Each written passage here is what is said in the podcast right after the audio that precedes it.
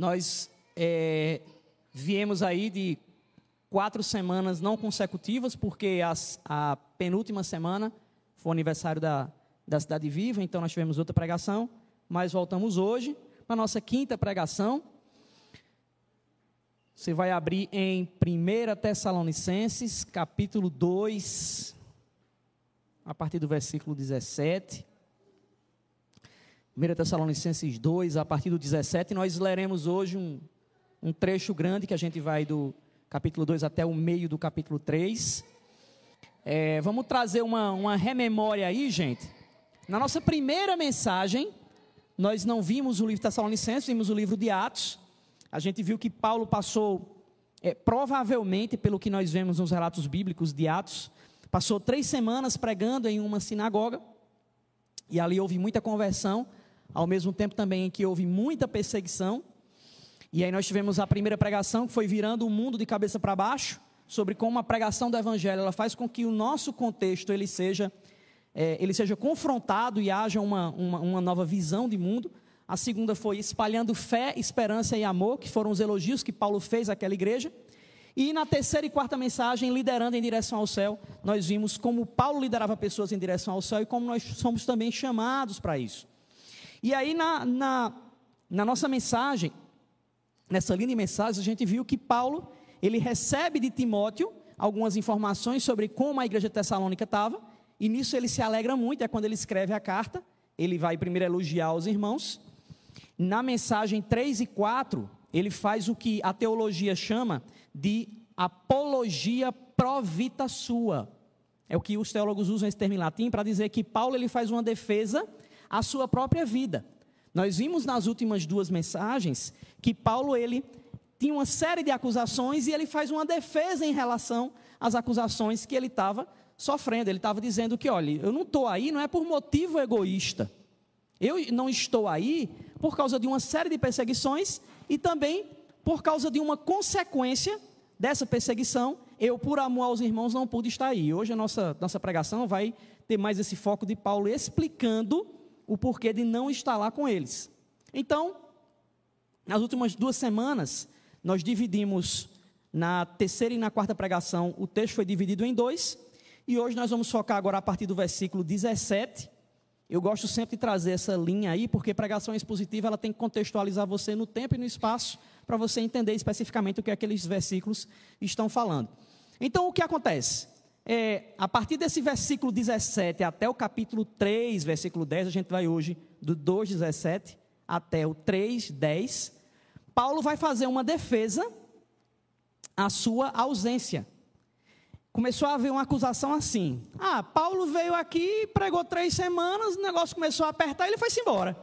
Assim é bom demais. E aí Paulo vai explicar que, na verdade, isso para ele trazia um grande peso. Paulo queria estar com eles, mas ele agora vai explicar o porquê da sua ausência e a importância que aquela igreja tinha para ele. Então, nosso foco hoje vai ser a construção de amizades para a eternidade, a construção de relacionamentos para a eternidade. Nós precisamos construir relacionamentos que sejam para a eternidade e não simplesmente relações temporárias. E essa nossa mensagem de hoje é fazendo amizades eternas. A partir do versículo 17 do capítulo 2, amém? Acharam?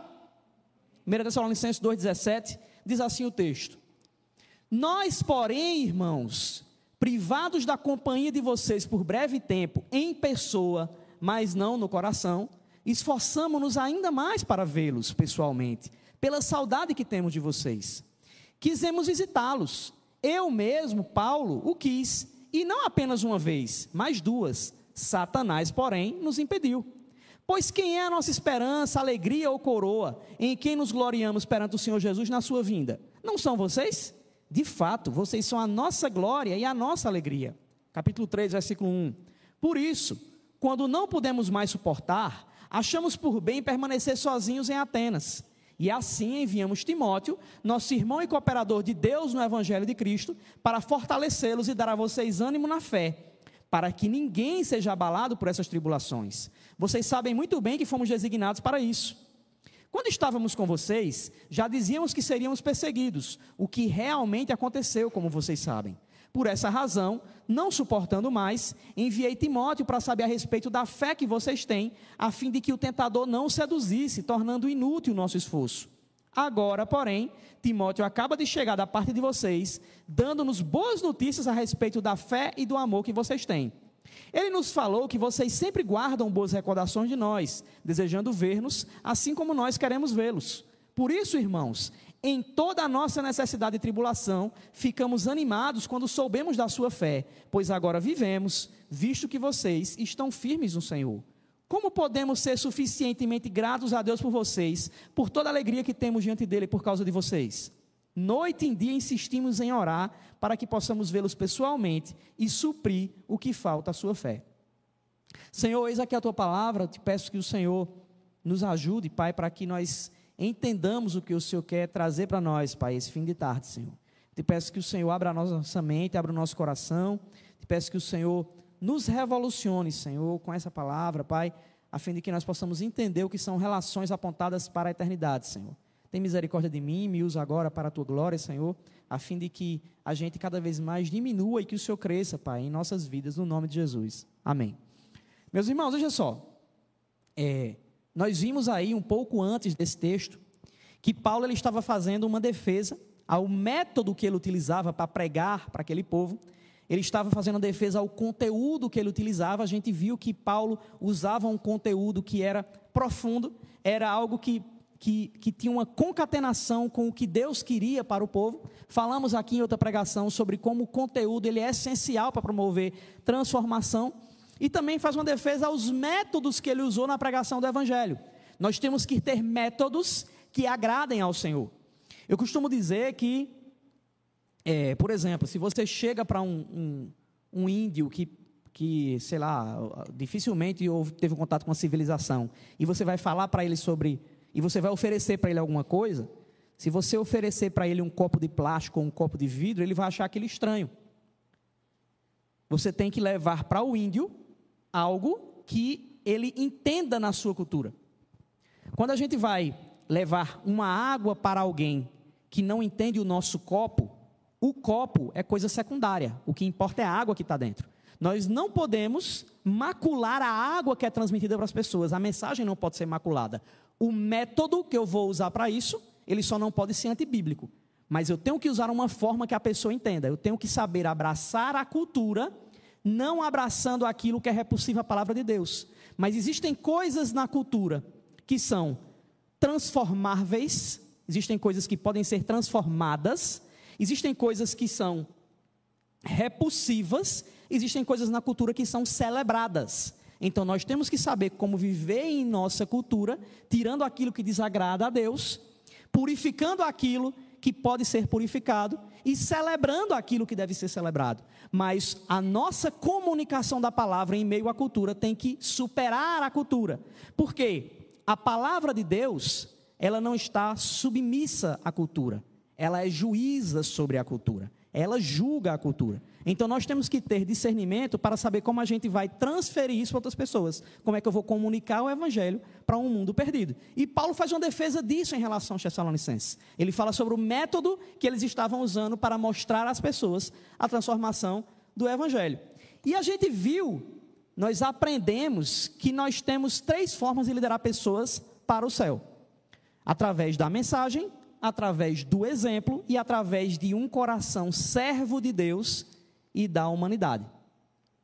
E aqui, gente, começando esse texto hoje, Paulo ele vai fazer uma, uma explicação sobre a sua ausência e como isso para ele era doloroso, como isso para ele trazia sofrimento. Me engasguei. E o que acontece, gente, é que Paulo ele diz que estava afastado dos irmãos, que queria muito estar lá, mas que ele havia sido impedido por Satanás. Olha só.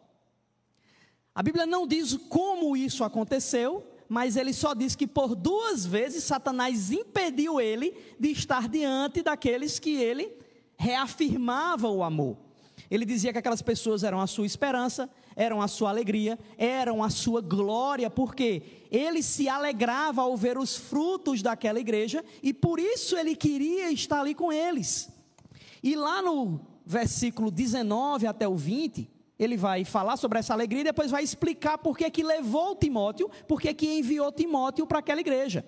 Você percebe aí que esse versículo que nós lemos, ele começa com nós, porém, olha só, gente.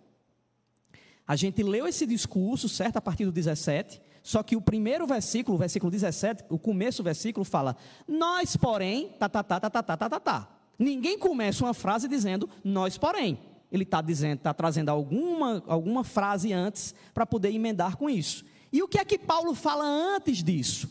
Ele está elogiando os Tessalonicenses, está dizendo, gente, como vocês são bênção. Olha, eu estou muito alegre em ver como vocês têm frutificado, de como vocês têm contagiado as pessoas com o Evangelho. E é como se ele estivesse dizendo assim: ó, isso para mim traz muita alegria, só que eu não posso estar tá aí com vocês. Eu queria muito estar junto com vocês para celebrar a vida dessa igreja. Paulo fala para uma igreja, gente, que era extremamente viva, era uma igreja cativante, uma igreja que estava passando por muita tribulação, e mesmo em meio à tribulação, não murmurava mas celebrava ao Senhor. É uma coisa que falta muito hoje em dia. As pessoas passam por pouca tribulação, murmuram muito e celebram pouco. Paulo estava falando para uma igreja que passava por muita tribulação, murmurava pouco e celebrava muito. E aí, o que é que Paulo fala? Vocês são imitadores de Deus e eu queria estar aí para estar junto com vocês, recebendo as bênçãos dos seus frutos. Porque, gente, quando você está perto de alguém que frutifica muito para a obra, você também é abençoado por essa relação. Por isso que esse texto aponta para a necessidade de nós termos amizades apontadas para a eternidade. Nós devemos ser pessoas que atraem as pessoas ao mesmo tempo em que nós somos bênção na vida delas. E a primeira coisa que Paulo nos mostra aqui, para que nós construamos relacionamentos para a eternidade, é que nós precisamos mostrar desejo de estar presente. Amizades feitas para a eternidade mostram que querem estar presentes junto aos outros. É interessante que muita gente diz assim: ah, eu gosto muito de Fulano, mas despreza Fulano na frente dos outros. Ah, eu amo Cicrano, mas é uma pessoa que não demonstra muito estar perto, ah, porque minha linguagem do amor não é essa. Vocês já leram Cinco Linguagem do Amor, de Gary Chapman? Quem, quem leu? Faz assim, só para eu só ter uma noção. É interessante que aquilo ali, gente, é uma, é uma maneira legal de. Eu tenho até uma série de estudos sobre isso. É uma maneira legal de você identificar algumas coisas, só que muita gente olha aquilo como sendo uma coisa fechada na sua vida e que se você ah, não, eu sou muito calado, eu não gosto de, de, de, de, evangelizar porque eu sou meio fechado. Meu irmão, então transforme a sua forma de ser. Ah, não, eu só gosto de manifestar amor dando presente, eu não manifesto nenhuma outra forma de amor. Então mude, porque nós somos seres integrais que Deus quer que a gente use todas as formas para manifestar amor para os outros. Então nós temos que demonstrar para as pessoas que queremos estar perto delas. É interessante, gente, que Paulo aqui, ele vai mostrar que houveram circunstâncias que levaram ele a sair de lá. Paulo diz assim: é como se ele dissesse: Olha, eu não posso estar aí com vocês, porque houve uma série de circunstâncias para eu não estar aí. Eu queria estar, mas eu não posso estar com vocês. Eu tive que fugir daí para que eu não fosse alvo de alguma coisa e para que outras pessoas não sofressem devido à minha presença. Tem um teólogo bem legal chamado Hendrickson, que ele é, faz comentários sobre textos bíblicos. E uma das razões que ele diz para que isso, é, é, é para, para que Paulo não voltasse para lá, ele diz que é porque provavelmente foi porque Jason pagou a fiança. Vocês lembram que eu falei aqui numa pregação que na hora que entraram na casa de Jason foram procurar Paulo lá e aí eles não acham Paulo e Jason vai pagar uma fiança Lembram disso aí? Eu falei isso aqui, uma pregação. Óbvio que vocês lembram, claro que vocês lembram. Se não estavam aqui no dia, vocês assistiram a pregação depois, claro, com certeza. Só que o que acontece, gente? Provavelmente, o que a história diz é que a fiança ela era paga, naquele contexto ali de Jason, ele pagou a fiança para, como uma garantia de que Paulo realmente não estava lá, e se Paulo fosse visto lá, ele perderia o valor que ele deu de garantia. Só que essa garantia era um valor muito alto. Segundo alguns historiadores, a garantia poderia ser a casa, poderia ser todo, se a pessoa tivesse gado, poderia ser todo o gado que essa pessoa tinha. Então, se Paulo fosse visto lá naquele, naquele contexto, Jason perderia todos os bens que ele tinha colocado como garantia. Então, provavelmente, uma das causas para Paulo relutar em voltar é porque isso traria um peso financeiro muito grande para Jason. Então, Paulo ele traz ali, ele, ele diz que existem razões para ele não voltar, e nós vemos nas entrelinhas Paulo dizer que ele também não volta, porque se ele voltar, vai trazer um peso para algumas pessoas. Provavelmente, isso aqui, gente, eu estou na probabilidade, é o que muitos teólogos falam.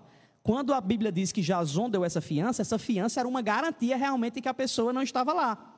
Então, se você for ver no contexto em geral, você vai entender que Paulo ser encontrado ali traria um peso para Jason. E o que acontece, gente, é que Paulo explica ali a sua dor em estar ausente, e uma lição para a gente é que nós devemos entender que a nossa ausência ela deve ser conjuntural, ela deve ser exceção. E não deve ser regra. Estar ausente da vida das pessoas à nossa volta, da vida das pessoas que nós amamos, estar ausente do, do corpo da igreja, é algo para ser exceção em nossa vida. A gente lembra pouco, gente, de como pessoas não têm o privilégio de estar aqui onde nós estamos. Eu lembro que eu visitava muito a sessão de. A, a sessão, a, a, as áreas do hospital, como é que chama? É sessão mesmo? É o setor, as alas. Eu visitava muito a ala de hemodiálise. E eu lembro que é uma, é uma área muito triste, porque muita gente que eu visitava lá, depois de um tempo a pessoa falecia tal, e eu não tinha como encontrar a pessoa de novo. E eu lembro que tinha, tinha alguns irmãos que eu encontrava lá, quando eu ia evangelizar na, na, na área de hemodiálise, e eu via sempre alguém dizendo assim: ah, eu queria tanto estar na minha igreja, indo para a minha igreja. Tinha muito crente que eu encontrava, estava fazendo hemodiálise, e dizia assim: ah, eu queria tanto poder ir para a minha igreja, mas eu não posso, porque todo domingo eu tenho sessão. Era tantas vezes lá que a pessoa tinha sessão de hemodiálise, e eu dizia, e eu saía de lá dizendo: caramba, diga aí que bênção, eu posso estar na minha comunidade. E quando eu saí daqui, geralmente eu saía do hospital lá, e de lá eu ia para o culto. Eu dizia: caramba, eu saio daqui e vou para o culto. Essas pessoas não podem estar celebrando na igreja. E quantas vezes a gente coloca, gente, a presença na congregação como uma coisa é, é assim, é, ai, está chovendo. Sei, né? Vai que. Muito crente de açúcar, né? Lá, na, lá no Ceará a gente dizia que era crente de açúcar. Começa a chover e dizia: Eita, esses irmãos fulano são irmãos doces. Por quê? Não é? Crente de açúcar. Começa a chover, ele acha que derrete fica em casa. Porque afinal não tem guarda-chuva, não tem Claro que cada um tem um contexto, né, gente? Mas a gente deveria ver o fato de estar junto dos irmãos, o fato de estar junto de pessoas que nós amamos, o fato de estar perto de pessoas que nós amamos, como algo que é regra em nossa vida. Estar distantes de pessoas que nós amamos, estar distante do corpo para a gente, tem que ser exceção, gente, tem que ser conjuntural. É interessante que a gente teve aqui o problema da pandemia, muita gente impossibilitada de, de estar junto, óbvio. Para vocês terem noção, gente, na Cidade Viva, em João Pessoa, nós perdemos 1.100 pessoas de grupos pequenos. Dos grupos pequenos, nós tivemos desconectadas 1.100 pessoas. Da minha área, a minha área lá é Jovens Casais, a área que eu, que, que eu pastorei especificamente, e a área social, só dos Jovens Casais, são 400 e poucos casais. Eu devo ter perdido uns acho que uns 20 e poucos casais, mas da área em geral foram 1.100 pessoas. Da, dos voluntários de ministério, nós perdemos 2.200 pessoas. Imagine, foram 2.200 servos a menos na igreja. Estão retornando agora, só que foram pessoas que pediram desligamento dos ministérios. E a gente sabia que ia passar por essa, por essa crise, na minha área, que é a área social, são 2.800 voluntários específicos das áreas sociais. A área que vai para o hospital, vai para a presídio, tal, tal, para essas áreas. Então, assim, foi muitos, muita gente que a gente perdeu. Teve muita gente que morreu na igreja. E que a gente perdeu e que foi assim, um, um peso muito grande para a gente. Servos preciosos, gente que liderava o trânsito na cidade de Viva Lá, que faleceu de Covid. Enfim. Só que ausência, gente, é para ser conjuntural. A ausência é para ser uma coisa que é exceção em nossa vida. A gente começou uma igreja pandêmica. A nossa igreja aqui começou no meio da pandemia. E é interessante que, é, é, quando a gente vê o valor que é você estar em corpo, eu, eu, eu, eu fui para a África e, e, eu lembro que a gente tinha descido em um aeroporto lá da, da capital, no aeroporto de Guiné, E a gente, passando em direção à cidade que a gente estava indo lá, eram três da manhã, e a gente, numa, num, num carro lá da, da, da, da, da instituição que a gente foi, e eram três da manhã, a gente, eu comecei a ver um pessoal caminhando na estrada, uma estrada bem na África, em um país que a gente foi um dos mais pobres do mundo, especificamente, do continente africano, e eu vendo uma galera caminhando assim, no meio do nada, e a gente passando, e esse pessoal no meio do nada, tudo escuro. Aí eu disse, meu irmão, que esse pessoal está indo para onde? Aí ele não está indo para a mesquita. Eu fiz, caramba, três da manhã. Ele é três da manhã, porque eles estão saindo agora para chegar lá para a reunião das três e meia. Eu falei, meu irmão, três e meia? Ele é, falei, meu amigo, nem a pau que a minha igreja fazer um negócio desse. Eu disse, por quê? Ele fez, não, porque os muçulmanos, eles têm, né, aquele rito e tal. E aqui o pessoal tem muita coisa deles estarem juntos, para orar juntos. Eu, caramba, velho, que tapa na cara, diga aí. Aí eu disse, ah, isso, mas quando chove não deve fazer isso, né? Pelo amor de Deus, né? Quando chove, com certeza eles não vão, né, gente? Claro que vão, o cara três horas da manhã está caminhando para ir a pé, para se reunir com o corpo deles, aqueles que eles consideram o corpo deles. E eu olhei, caramba, diga só, que noção esse pessoal tem de comunhão? Como isso é humilhante para mim? Que se a calça manchou, fala, ai, não vou hoje não. Minha calça está manchada. Ai, minha roupa é repetida. Vai que irmã fulana veio e, e, e vai conferir. Gente, nós vivemos uma meninice tão grande que nós perdemos o sentido do que é valorizar a presença do outro o que é valorizar estar junto do outro. Nós temos que ter o um momento quando nós estamos celebrando em corpo, nós estamos juntos, quando nós estamos na casa do outro, com um momento extremamente importante, em que Deus nos dá o privilégio de sermos fruto na vida do outro, de sermos bênção na vida do outro. E é sobre isso que Paulo está falando, gente. Nós precisamos levar a sério o fato de estar juntos, porque isso é a dimensão integral do ser humano. Existe muita discussão na, na teologia sobre a, a, a composição do ser humano. Ah, o homem é dicotômico. É, é, é, corpo, alma, porque alma é uma coisa de espírito. Ah, não, eu sou tricotômico, porque é corpo, alma e espírito. Ah, eu sou holístico, eu creio de tal forma. Gente, o que nós temos que entender é que nós somos uma composição inteira. E o fato de ser inteiro, ela é uma junção de várias coisas. Você tem o respirar, você tem o pensar, você tem o, a, a, as suas questões motoras, só que tudo isso te faz ser um indivíduo. Igreja é isso também, gente. São vários pedaços diferentes que se unem para ser corpo. E você, na vida de outras pessoas, é manifestação de Deus na vida dos outros. Deus escolheu ser presença em nosso meio. A Bíblia diz que ele abriu mão de toda a sua glória para ser presente conosco. Nós também, nós também devemos ser presentes na vida dos outros. E a perspectiva, gente, é que a gente vença as conjunturas que são barreiras para fazer com que você esteja junto de alguém, com que a pessoa saiba que você se importa com ela, com que as pessoas digam, rapaz, essa pessoa me valoriza. Você tem que, que, deixar de lado, você tem que vencer as coisas que são barreira na tua vida para que você viva a igreja aqui enquanto corpo mesmo. A gente não pode se contentar, gente, em ser igreja online, não. Igreja online é uma exceção. É exceção. Eu estava batendo num grupo de, de pastores, a gente, batendo assim, a gente debatendo sobre isso. E aí um dos pastores disse assim: Ah, não, porque a gente tem que investir mesmo em igreja online, tal, tal, tal. Eu mesmo vou parar de fazer algumas reuniões. Eu falei, meu irmão, não. Isso não é bíblico. Isso aqui é uma situação emergencial. O bíblico é estar tá todo mundo junto. O bíblico é a gente estar em corpo, todo mundo perto um do outro. Igreja online é exceção para quem não pode, gente. A gente tem que usar o online para ser bênção na vida dos que, infelizmente, por alguma impossibilidade não podem estar aqui. Mas nós que Deus nos deu essa liberdade, a gente está aqui, a gente tem que estar tá aqui.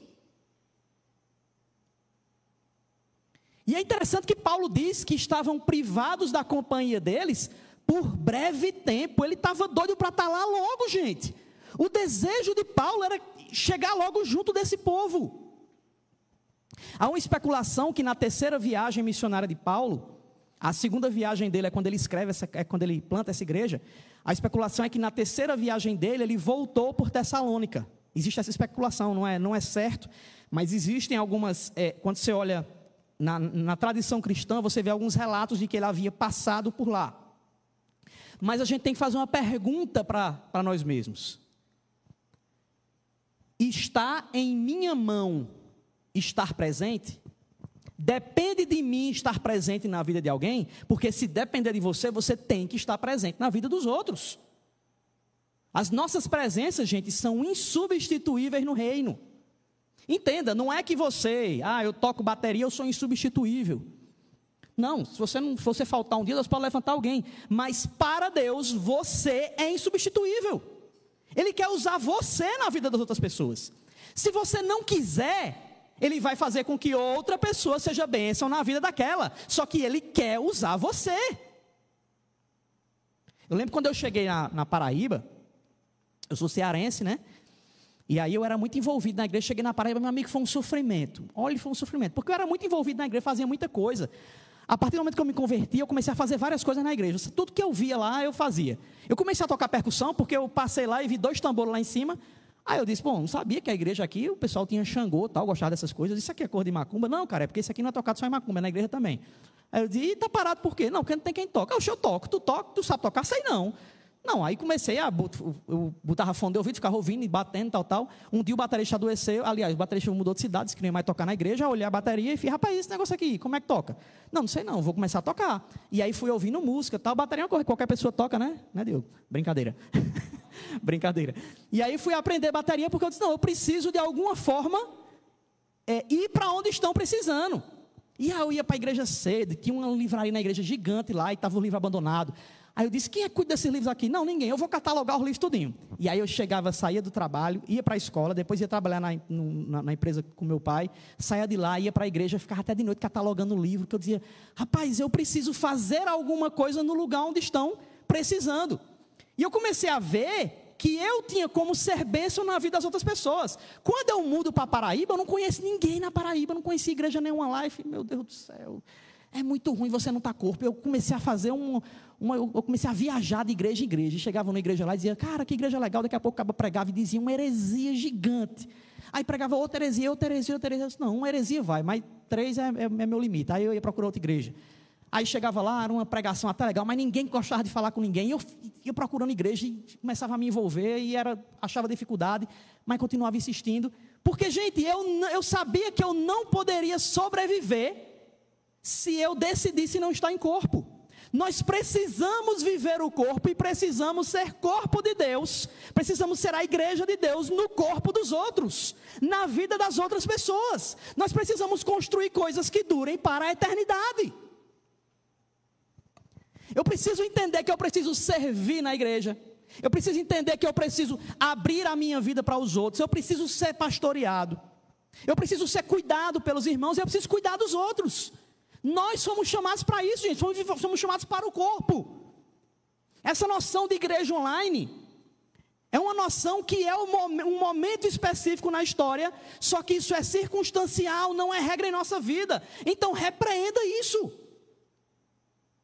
A gente chegou aqui em Brasília, e aí a nossa intenção era eu ficar indo todo mês para lá para João Pessoa, a gente ficar voltando para assistir culto lá. E estava na época de pandemia, um sofrimento. A gente fez, rapaz, vamos reunir o povo. E eu lembro que na primeira reunião que a gente fez, o grupo pequeno, Sabrina se acabando de chorar. Eu falei, amor, tu não gostou não? Se soubesse.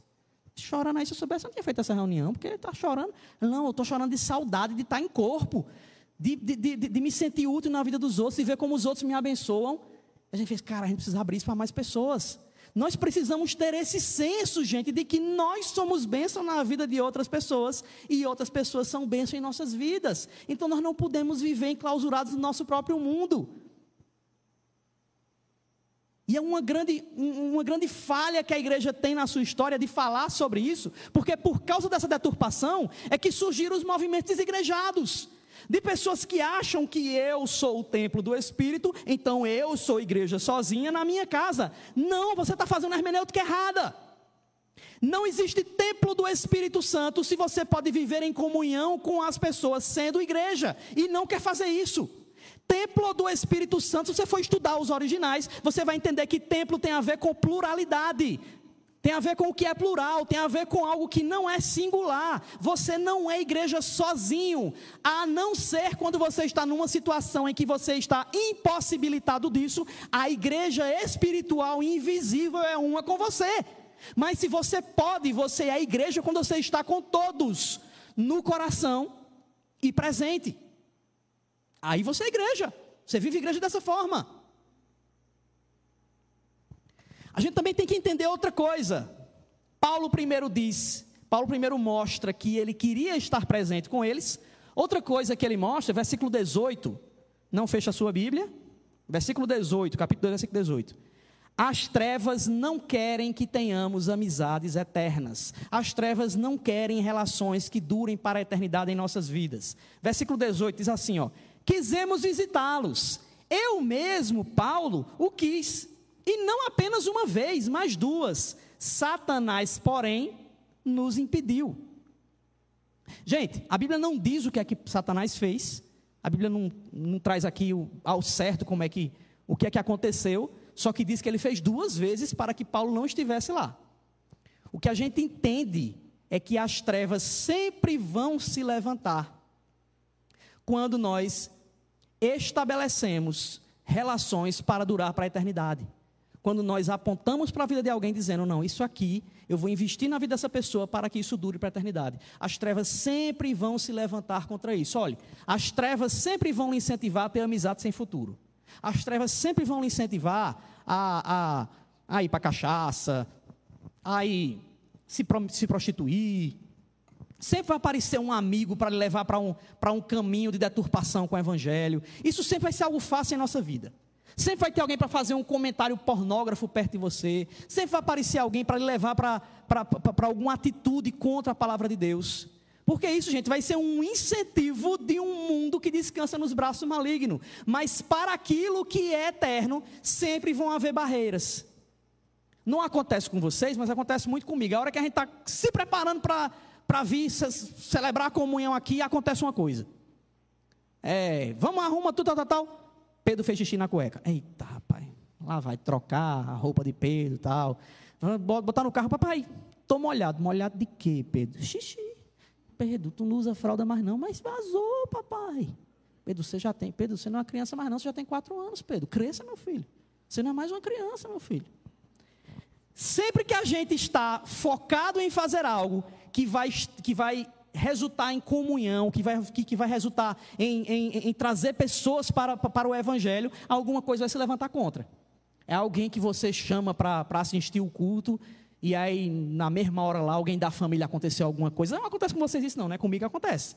Chama alguém, eita, meu irmão, aconteceu aqui, de meu filho adoeceu, não sei de que, não sei de que. Por isso que nós temos que ter uma vida continuamente em oração, gente.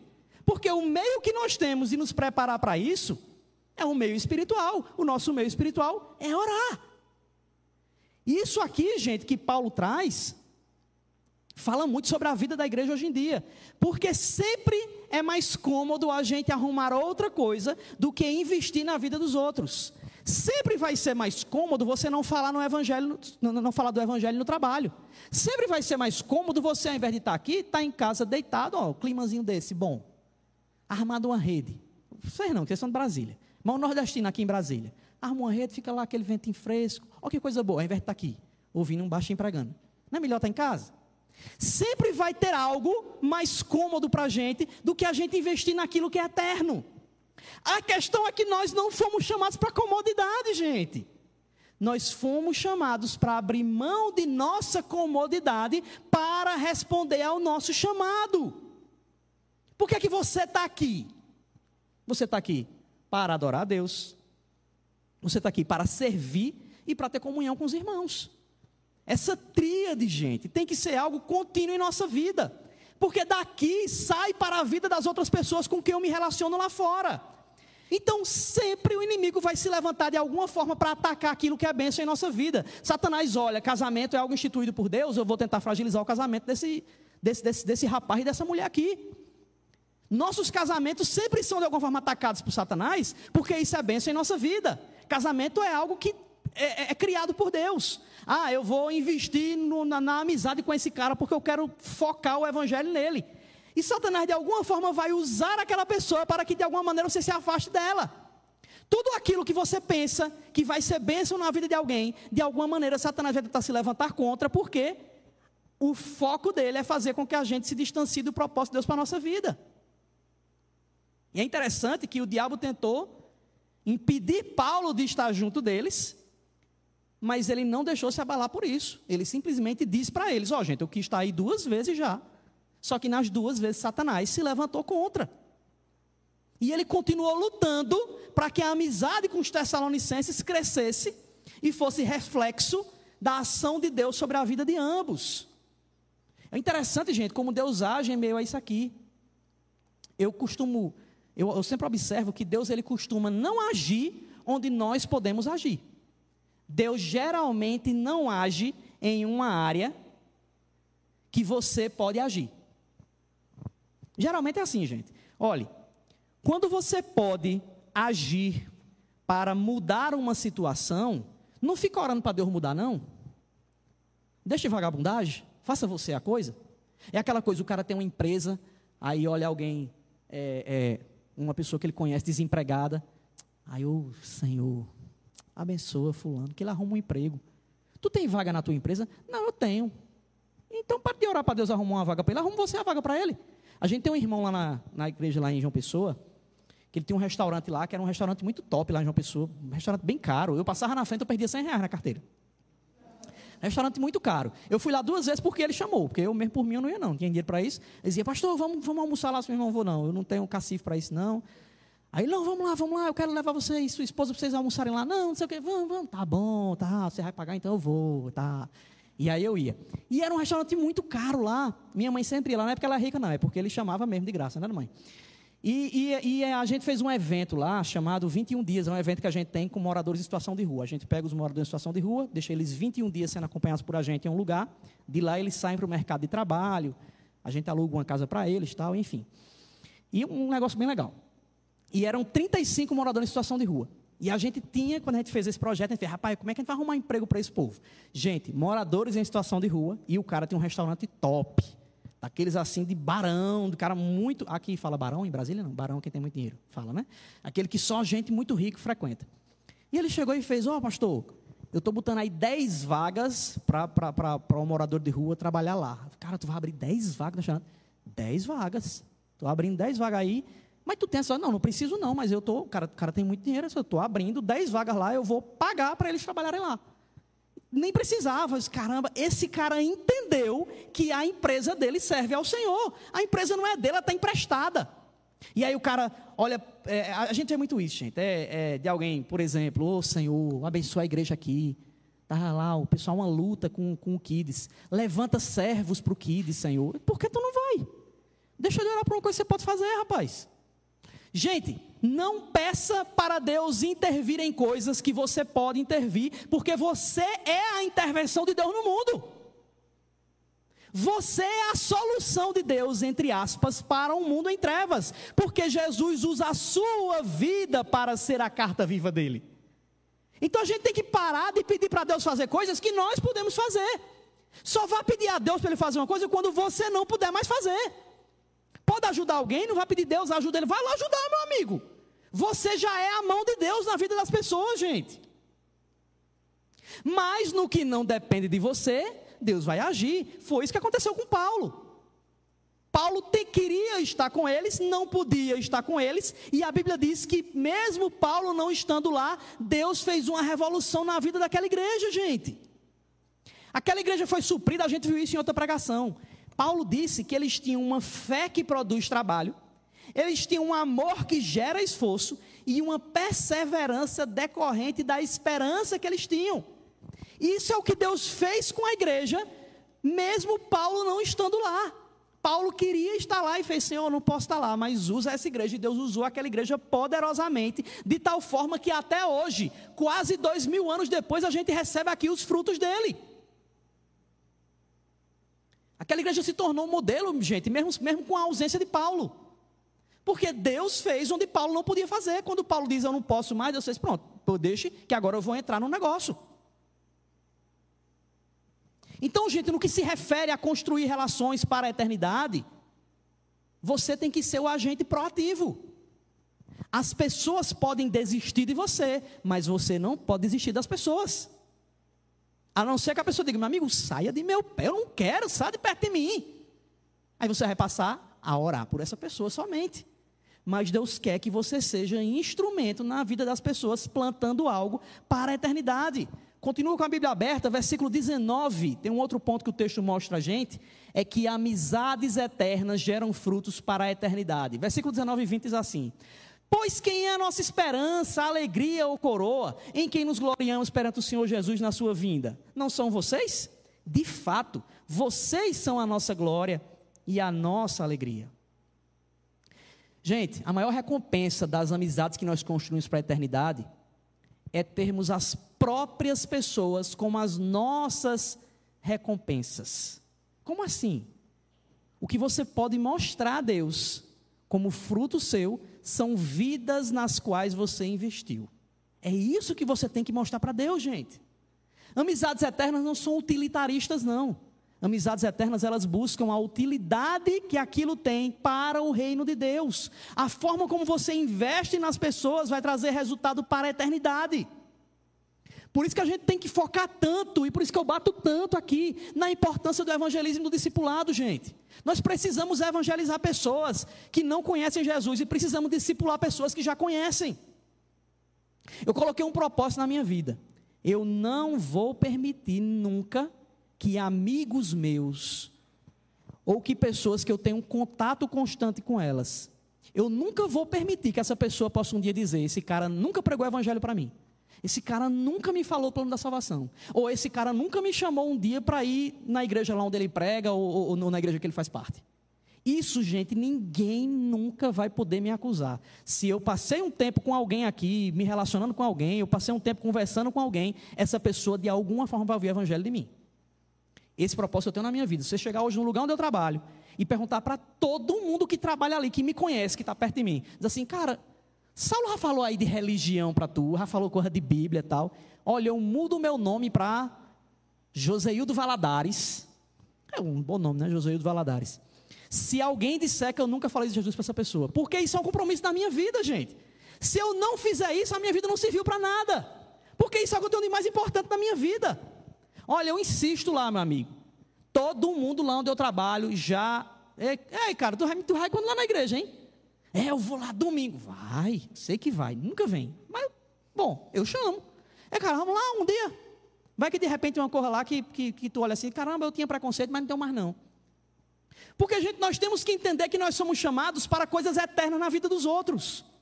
Eu preciso ter isso com propósito na minha vida. As pessoas que passam por mim todos os dias, com quem eu me relaciono, com quem eu tenho amizade, elas têm que olhar para mim como alguém que não se envergonha do Evangelho. Como é que eu vou me envergonhar daquilo que é poder de Deus para transformação? Não permita que ninguém com quem você se relacione possa dizer assim: essa pessoa nunca pregou para mim o evangelho diretamente. Essa pessoa nunca falou para mim o plano da salvação. Porque tem gente também que fala assim: ó, ah, não, eu prego sempre assim, quando eu rejeito algumas coisas que são pecado. Tal. Não, filho, vamos deixar de, de, de, de canalice, vamos. Prega o evangelho mesmo. Prega o evangelho. Não é só com sua vida, não. É você realmente dizer, meu irmão, tu sabe por que, é que isso aqui que você faz é pecado? Porque a Bíblia diz que Deus fez o homem assim, assim, assim, assim. O homem se desviou do que do, do, do propósito da sua vida dele. E aí Deus enviou Jesus, tal, tal, tal. Ah, mas o cara vai me, vai me chamar, vai achar que eu sou chato. E não estou nem aí porque o cara pensa, rapaz. Seu compromisso não é com os outros, não é com o Senhor. Com quem você tem um pacto? O seu pacto é com quem? Eu estudo, eu estudo satanismo há muitos anos, por causa de religiões diversas. E quando você vai ver o que é o pacto no satanismo, você vai ver, caramba, que coisa, que coisa profunda na vida desse pessoal. É interessante que quanto mais você estuda seitas, quanto mais você estuda, coisas demoníacas, você vê como você é fraco na sua relação com Deus. Porque eu vejo, por exemplo, pessoas de religiões aí que eu estudo, de religião demoníaca mesmo, como essas pessoas se envolvem com aquilo que é asqueroso, com aquilo que é mentiroso, e como eu não me envolvo com aquilo que é verdadeiro.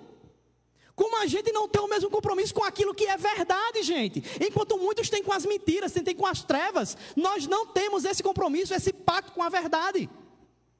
É gente por aí que entra no avião e mata milhares de pessoas numa torre, acreditando que Allah está abençoando ele com aquilo. E a gente com vergonha de pregar evangelho, com medo de achar o que, é que os outros pensam de mim. Está um caba morrendo e indo para o inferno, porque acha que está agradando o Deus dele. E o que Deus mandou você fazer, que foi salvar pessoas do inferno, eu não faço. Olha que canalice que a gente é, gente. Que bocado de gente safada. É como aquele hino, né, bíblico que diz: Jesus morreu na cruz para perdoar os meus pecados. Judas traiu Jesus, ele é um caba safado. Olhe para o seu irmão e diga: caba safado, caba safado. Judas traiu Jesus, ele é um caba safado. A gente é um bocado de canalha quando a gente vê o nosso compromisso que nós não temos com o Senhor, gente. Isso eu estou dizendo para mim, não é para você não, é para mim, certo? Não receba isso na sua vida se não for para você. Para mim é. E aí, gente, por fim, Deixa eu dizer uma coisa antes aqui. É, na, na, pesquisa que eu fiz no doutorado, eu, eu tinha uma pergunta final. E, geralmente em pesquisa você, você tem uma pergunta que leva para a sua tese. E eu tinha uma pergunta na tese que era o seguinte: era que contrapartida determinadas instituições religiosas esperavam quando elas faziam a atuação social em determinado, em determinado público. E eu fui perguntar para duas, para pastores de duas, dois tipos de igrejas o que é que eles esperavam do público que eles, que eles é, em quem eles estavam investindo. E é interessante que existe uma contrapartida que a gente, que a gente sempre espera na vida de quem a gente investe. Eu, por exemplo, você perguntar assim, ó, cara, quando tu é, é, vai entregar um, vai buscar tirar um preso da, da situação de prisão dele, tu está esperando o quê? Se eu for mentiroso, eu vou dizer, ah, eu não espero nada em troca. Eu simplesmente faço isso pela dignificação do excluído. Não, gente, eu estou mentindo se eu fizer isso. Eu estou esperando, de alguma forma, usar aquilo como um gancho para aquela pessoa entender o que é a libertação promovida por Cristo na cruz. Porque a libertação da, da cadeia lá é hoje, amanhã ele morre e vai para o inferno. Para mim, existe uma libertação muito maior que a libertação eterna. Tem muito preso aí dentro de presídio que está livre interiormente, porque lá dentro conheceram Jesus. E muita gente fora que está encarcerada. Então, eu espero uma contrapartida na vida de quem eu invisto. Que contrapartida? Que essa pessoa entenda quem é Jesus. Porque isso para ela vai valer a pena. Nós precisamos ter uma contrapartida, esperar uma contrapartida na vida de quem nós investimos. Todo mundo que passa à nossa volta, em quem você investe, você tem que esperar uma contrapartida, que essa pessoa de alguma forma entenda quem Jesus é e se aperfeiçoe no seu relacionamento com Ele. Então, se você não faz isso na vida das pessoas, sinto muito, mas o seu evangelho é torto. Gente, a palavra do evangelho não é para menino, não. Ou a gente realmente abre mão das nossas vontades para que ele se alegre da gente, ou você vive uma religiosidade vã, que não serve para nada, porque o evangelho é muito duro, meu amigo. Ou você abre mão de sua vontade e aponta para a vontade de Deus, levando pessoas a uma relação com você para a eternidade, ou então de nada adiantou a forma como você viveu, não valeu de nada.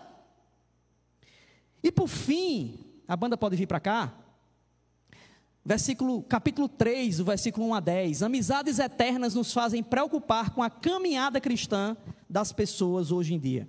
Versículo 1 ao 10 do capítulo 3. Por isso, quando não podemos mais suportar, achamos por bem permanecer sozinhos em Atenas. E assim enviamos Timóteo, nosso irmão e cooperador de Deus no Evangelho de Cristo, para fortalecê-los e dar a vocês ânimo e fé. Olha só, gente, Paulo está dizendo para eles: eu enviei a vocês Timóteo, é como se ele estivesse assim: ó, eu não pude estar aí não, mas eu mandei algo para abençoar a vida de vocês. E ele continua: para que ninguém seja abalado por essas tribulações. Vocês sabem muito bem que fomos designados para isso. Quando estávamos com vocês, já dizíamos que seríamos perseguidos, o que realmente aconteceu, como vocês sabem. Olha que coisa massa, gente. Paulo está dizendo, Paulo está lembrando a eles o que é que ele falava para eles. Gente, quando eu estava aí, eu falei para vocês, vocês serão perseguidos. E isso aconteceu. Paulo continua. Por essa razão, não suportando mais, enviei Timóteo para saber a respeito da fé que vocês têm, a fim de que o tentador não o seduzisse, tornando inútil o nosso esforço. Agora, porém, olha só, ele manda Timóteo e diz: Timóteo, vê lá como é que eles estão e fortalece a fé, deles. Timóteo volta e diz para eles: ele diz, ó. Timóteo acaba de chegar da parte de vocês, dando-nos boas notícias a respeito da fé e do amor que vocês têm. Ele está dizendo, gente, ó, Timóteo trouxe notícia de vocês, e ele está dizendo que vocês estão muito bem.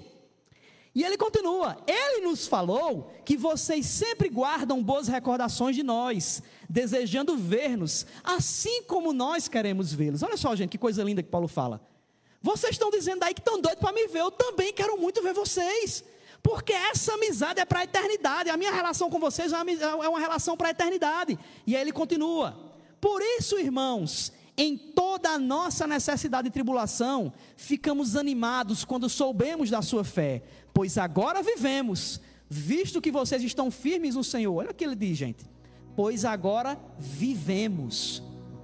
Ver os outros estando firmes na fé, ver os outros frutificando porque você fez algo, traz vida para você.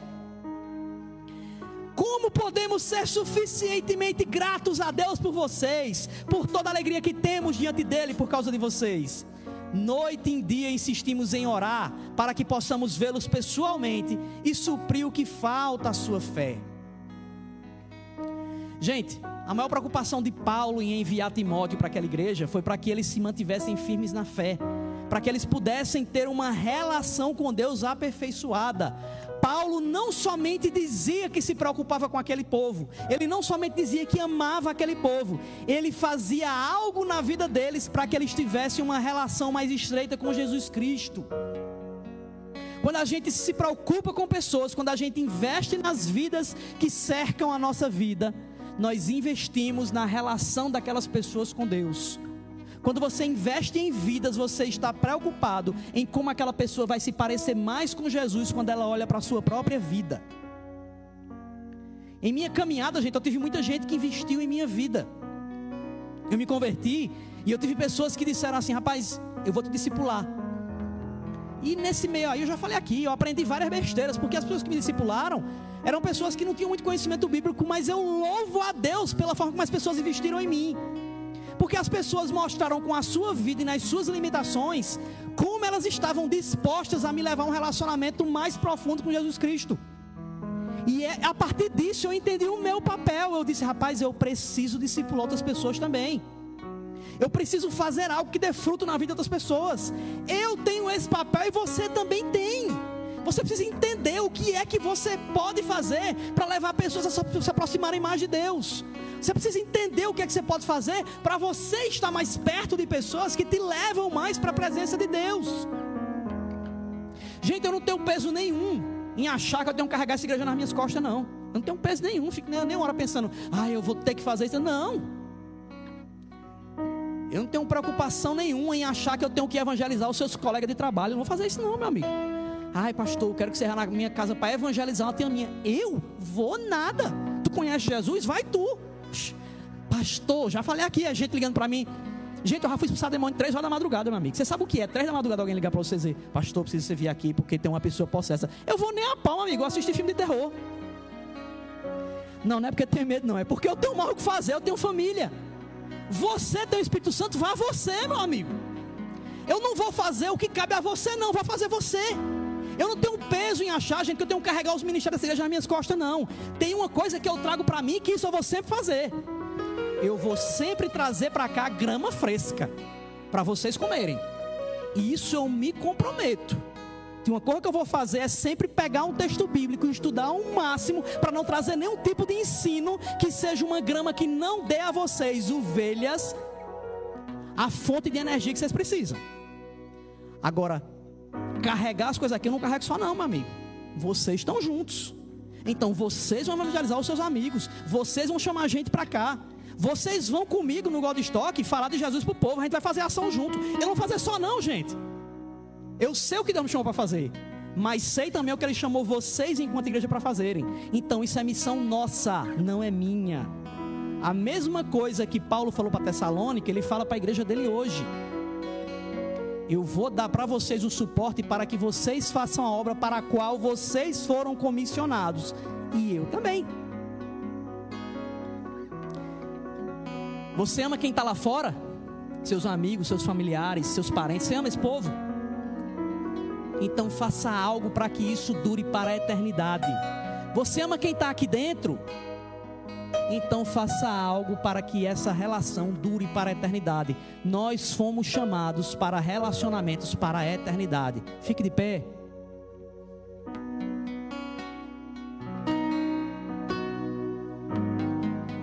Enquanto nós adoramos ao Senhor, pergunta ao Senhor: de que forma Ele quer te usar para ser bênção na vida das pessoas que Ele te chamou para influenciar. Diga, Senhor, eu não quero mais fazer tal coisa de forma de forma solta, Senhor, sem excelência. Deus, eu quero dar o meu máximo na vida das pessoas que me cercam, Senhor. Tenha plena convicção que quando você abre o seu coração para que o Senhor te use, Ele vai te usar. O Senhor não está limitado à sua capacidade.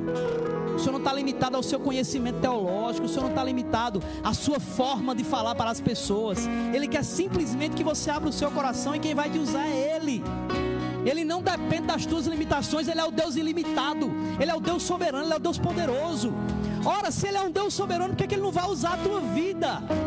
O Senhor quer te encher de talentos, quer te encher de dons, mas Ele quer te encher, Ele já te encheu, para que você frutifique para Ele, influenciando pessoas à tua volta. Então rasga agora o teu coração na presença dEle peça a Ele, Senhor, eu quero ser usado para plantar semente na vida de pessoas que sejam eternos.